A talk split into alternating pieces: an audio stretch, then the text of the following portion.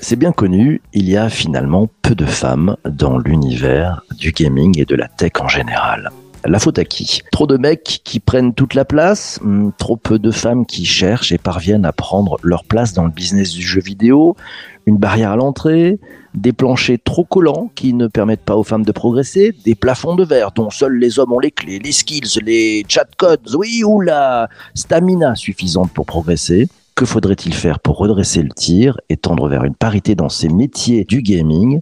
Et si on y parvenait, ça changerait quoi en fait? Pour bien comprendre ce qui se passe dans l'industrie du jeu vidéo en matière de parité et comment on fait pour que ça change, l'invité du podcast est Harmonie Fréburger, la vice-présidente de Women in Games France. Bonjour Harmonie, Bonjour PPC. ravi de, de ta présence ce matin, un vrai bonheur, on va parler d'un sujet qui qui me concerne, que j'aime beaucoup. Est-ce que tu peux nous présenter très rapidement ce qu'est l'association Women in Games Oui, tout à fait. Bah, déjà, merci, euh, merci de m'avoir invité. Merci à euh, toutes les personnes qui euh, nous écoutent ce matin et qui nous écouteront par la suite. Women in Games, c'est une association de professionnels qui va œuvrer pour la mixité. Donc, comme tu l'as dit, la mixité, la parité et la diversité globalement dans l'industrie du jeu vidéo en France. C'est une association qui a été créée en 2017 par Audrey Leprince et Julie Chalmette. Euh, sur le constat, euh, bah, comme tu l'as dit tout à l'heure, que finalement il y a peu de femmes dans les métiers du jeu vidéo et avec l'envie de changer ça. Et c'est une association qui est ouverte à tout le monde et qui regroupe aujourd'hui plus de 2300 membres qui sont présents dans toute la France. 2300 membres, c'est pas mal, hein, c'est pas mal. Les, les- les grands Mm. enjeux, les, les grands thèmes que, que vous avez décidé d'adresser avec l'association pour, pour changer en fait tout ça, pour, pour faire évoluer le sujet, vous Mm. avez attaqué ça sur quoi? Alors on a quatre euh, grands piliers d'action qui répondent du coup aux, aux- aux enjeux de l'industrie. Le premier, c'est de- d'améliorer la visibilité des femmes qui sont déjà présentes dans l'industrie, car euh, il y en a, il y en a plein d'ailleurs, mais elles sont pas encore assez visibles.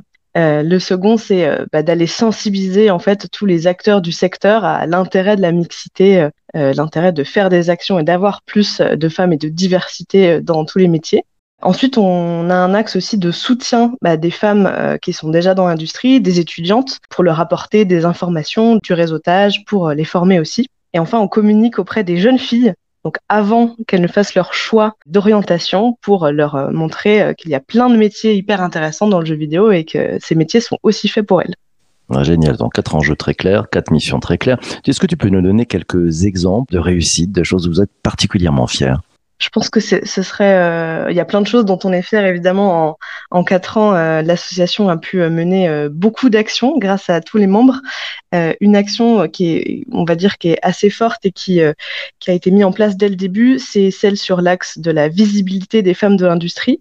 Dès la création de l'association, les cofondatrices ont créé un annuaire d'intervenantes, d'expertes qui sont prêtes à prendre la parole sur leur expertise, sur leur métier dans le jeu vidéo. C'est un annuaire qui est disponible sur le site, donc n'importe qui peut aller voir cet annuaire, cette page qui montre bah, voilà, toutes les personnes, tous les métiers différents aussi, toutes les femmes qui ont envie de prendre la parole et, euh, de façon à ce que bah, toutes les personnes qui vont organiser, par exemple, des festivals, des conférences, des tables rondes, des interventions en médiathèque, tout ce qui est autour des événements, en fait, à, à la place de faire appel euh, bah, peut-être toujours au même réseau qui sera majoritairement euh, composé d'hommes, parce que c'est aussi euh, comme ça que ça peut fonctionner. Euh, on connaît euh, des gens auxquels on a déjà fait appel. Bah, là, on va pouvoir diversifier en fait euh, les personnes à qui on fait appel euh, via cette liste euh, sur le site. Et euh, si vous regardez sur le site, vous verrez qu'il y a plein d'expertises différentes, plein de parcours qui sont très différents aussi. Et ça permet justement de valoriser euh, toutes ces femmes qui, qui connaissent plein de choses et qui ont envie en fait de prendre la parole et de montrer leur expertise. Avis à, à nos amis hein, qui écoutent, qui organisent des conférences, des tables rondes, des colloques et autres, vous n'avez plus aucune excuse. Il y a une adresse sur Women in Games France, vous cherchez ça sur Google et vous allez trouver un, un- un lot de, de conférencières et d'intervenantes fabuleux. Merci, c'est une bonne idée. Exactement. Alors, autre exemple, je précise juste que c'est, exemple, oui. je précise que c'est pas une idée, c'est pas une idée que qu'on a inventée. On le doit à la, au site Les Expertes qui, exi- qui existait déjà par ailleurs pour d'autres industries, mais qu'on a adapté pour le jeu vidéo. Ah bah, c'est une bonne idée, Euh, génial. Autre exemple de, de succès qui, qui vous fait plaisir? Bah, toujours sur cet axe, on a une émission tous les mois qui s'appelle Press Start, dans laquelle on présente euh, pendant un petit peu plus d'une heure euh, le parcours euh, d'une femme de l'industrie, son métier, ses enjeux du quotidien. on lui demande un petit peu son histoire pour toujours visibiliser, montrer que un parcours c'est pas forcément linéaire, qu'il y a plein de raisons de rejoindre le jeu vidéo, qu'il y a plein d'opportunités. donc à chaque fois, on interroge voilà une personne avec des questions très précises. Donc c'est tous les mois sur Twitch parce qu'on a une mhm. chaîne Twitch du coup pour pour diffuser ça. Et ensuite, c'est disponible en replay, donc on peut aussi regarder et s'inspirer en fait a posteriori pour pour voir tout ce qui est possible de faire dans le jeu vidéo. Quelle est votre analyse sur le fait qu'effectivement, on le disait au tout début, hein, euh, il y a finalement peu de femmes qui, qui ont choisi euh, ces activités et ce secteur de l'industrie du jeu vidéo. Vous expliquez ça comment en fait? C'est du, du doux ce, sujet-là? Alors les chiffres qu'on a aujourd'hui, euh, donc on a 22% de femmes qui travaillent dans l'industrie du jeu vidéo, tous métiers confondus. Et ce qui est déjà, euh, là, c'est des chiffres pour, euh, pour l'année qui vient de passer. C'est un chiffre du, du, syndicat national du vidéo, le SNJV. Euh, on a gagné trois points par rapport à l'année 2019. Donc déjà, c'est un chiffre qui, qui évolue dans le bon sens. Mais on a cette, cette ce manque de représentation des femmes dans les métiers qui vient un petit peu de manière historique, en fait, qui vient de, de, de plusieurs points. Et celui qui est, je pense, le plus, le plus marquant, c'est c'est euh, par rapport aux métiers techniques, en fait, dans les métiers du jeu vidéo, il y a beaucoup de métiers qui sont techniques et du coup qui vont euh, un peu justement en lien avec les stéréotypes que euh, bah, les jeunes filles et les parents aussi peuvent avoir sur les métiers techniques, ne pas forcément intéressés, alors que bah, y a énormément de débouchés et c'est le cas bah, globalement dans toute la tech en fait on a, on a moins de, de, jeunes filles que de garçons qui sont intéressés par euh, les filières euh, techniques dans les, dans les écoles. Et j'avais vu un chiffre là dernièrement, on a 37% des lycéennes qui envisagent de s'orienter vers les, une école d'informatique contre 66% des garçons. Donc il y a, y, a, y a, plein en fait voilà de stéréotypes, d'idées reçues autour des métiers techniques. On se dit c'est pas pour les filles parce que bah, peut-être que j'y serai pas la bienvenue ou alors euh, je suis pas assez compétente. alors qu'en fait si, il y a autant de filles que de garçons dans les les filières scientifiques au moins jusqu'au lycée.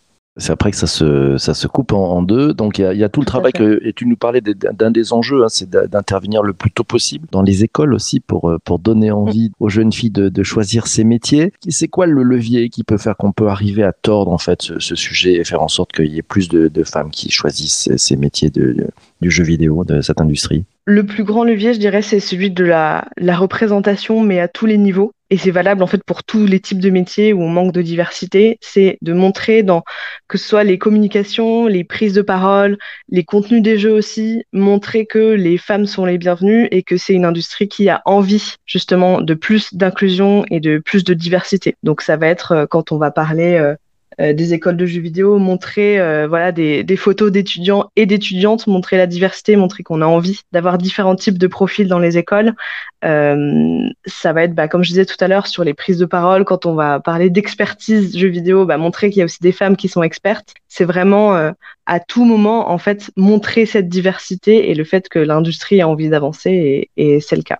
Et après, il y a un, gros volet aussi dont on s'occupe moins dans l'association, parce qu'on est vraiment sur la partie métier, mais c'est aussi important et, tout est lié. C'est ce sera la partie des contenus des jeux vidéo. Il y a beaucoup d'améliorations qui ont été faites sur les contenus, sur la représentation en fait des personnages féminins dans les jeux vidéo qui pendant longtemps ont été très stéréotypés.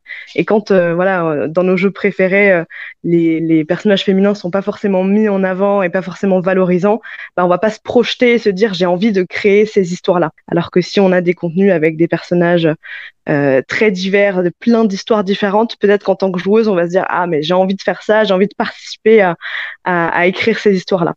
Donc en fait, tout est un petit peu lié. Plus on aura de, de contenu diversifié, de personnages féminins forts, euh, plus ça va donner envie euh, aux jeunes joueuses de se projeter et d'aller créer elles-mêmes ces jeux vidéo.